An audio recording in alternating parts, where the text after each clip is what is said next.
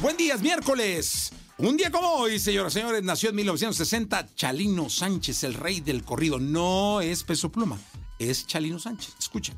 Radiografía en Jesse Cervantes en Exa. La pobreza, la violencia y las desgracias marcaron su vida. Es considerado un cronista de ambos lados de la frontera. Los infortunios de los migrantes e indocumentados lo convirtieron en el rey del corrido. Una nota intimidatoria en pleno concierto fue su sentencia de muerte. Hablamos de Chalino Sánchez. Voy a jugarme un albur con una baraja de Rosalino Sánchez Félix nació en el municipio El Guayabo, cerca de Culiacán, Sinaloa. Debido a la pobreza de la familia formada por sus padres y 10 hijos, se trasladaron a vivir al rancho Las Flechas, donde su situación se precarizó más por la muerte del señor Santos, padre de Chalino, que tenía tan solo 6 años.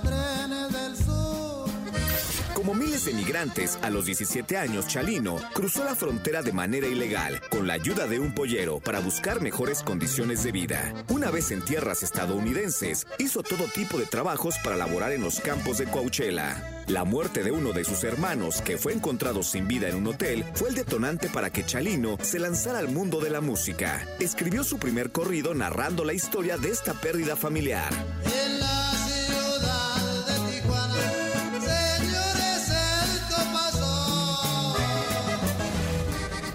Primer demo lo grabó en un cassette acompañado del grupo norteño Los Cuatro de la Frontera. Al escucharlo, el promotor Ángel Parra consideró que no tenía la mejor voz para cantar música norteña. Sin embargo, eso no fue impedimento para conectar con el público. Chalino fue de los primeros en contar las duras historias que se vivían en México. Una tarde nublada y sombría, cuando el sol se empezaba a meter.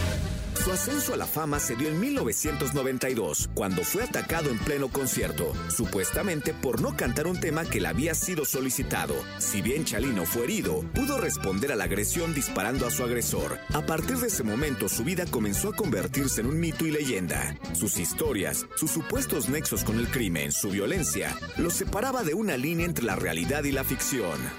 Su fama se fue acrecentando de boca en boca. Sus discos y cassettes se compraban principalmente en tianguis y mercados. Para investigadores de temas inmigrantes, Chalino remexicanizó una generación que no estaba conectada con sus raíces mexicanas. El 15 de mayo de 1992, la desgracia tocaría nuevamente a su puerta. Durante un concierto que ofrecía en Culiacán, Sinaloa, recibió una nota con una amenaza de muerte, justo antes de cantar uno de sus éxitos, Alma enamorada. Visiblemente desencajado, Chalino continúa el show, pero al terminar le avisa a su equipo que permanecerá en su casa. Al otro día, un comando interceptó su camioneta y horas más su cuerpo baleado fue encontrado en una carretera. Tengo el alma enamorada, no más de pensar. En la actualidad, Chalino ha sido un referente para la nueva generación de cantantes de regional mexicano y estrellas como Zetangana o Snoop Dogg han hecho guiños a la figura del rey del corrido. Chalino Sánchez. Un personaje mítico, una doble vida que lo llevó a ser voz de los más desfavorecidos, pero con un lado oscuro que finalmente catapultó su leyenda entre luces y sombras. Él es Chalino Sánchez. Cuatro espadas me apuntan al pecho.